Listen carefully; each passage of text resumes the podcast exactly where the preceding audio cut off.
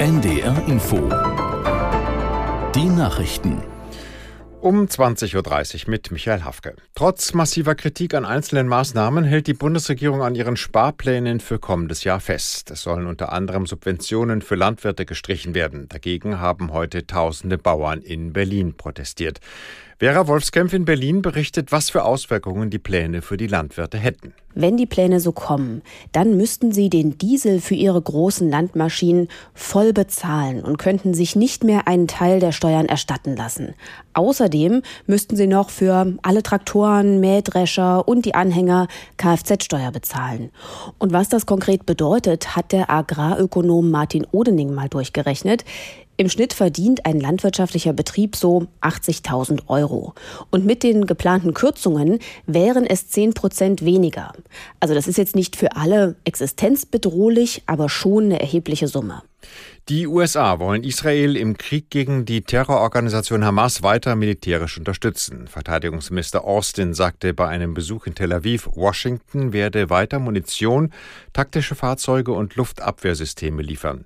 Austin sagte aber auch, dass den etwa zwei Millionen vertriebenen Zivilisten im Gazastreifen mehr geholfen werden müsse. Der Vatikan erlaubt erstmals die Segnung gleichgeschlechtlicher Paare in der katholischen Kirche. Das geht aus einem Schreiben zur Glaubenslehre hervor, das auch Papst Franziskus unterschrieben hat. Die Segnung wird aber an Bedingungen geknüpft. So darf sie nicht einer Eheschließung ähneln. In Deutschland werden Segensfeiern für homosexuelle Paare in vielen Gemeinden bereits praktiziert, finden aber bislang in einer kirchenrechtlichen Grauzone statt.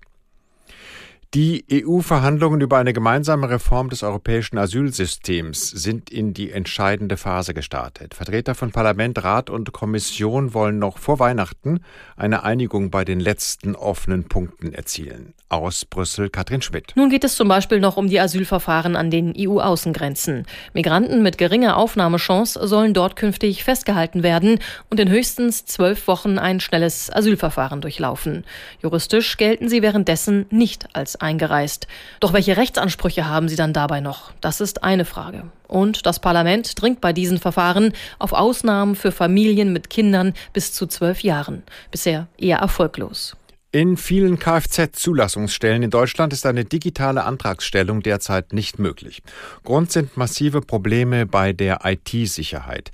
In etwa 70 Prozent aller Zulassungsstellen erreichten die Computerprogramme nicht die nötigen Standards, heißt es demnach vom Kraftfahrtbundesamt. Das Bundesverkehrsministerium sieht sich nicht in der Verantwortung. IT-Sicherheit sei Ländersache. Die Online-Kfz-Zulassung wurde im vergangenen September flächendeckend eingeführt. Das waren die Nachrichten.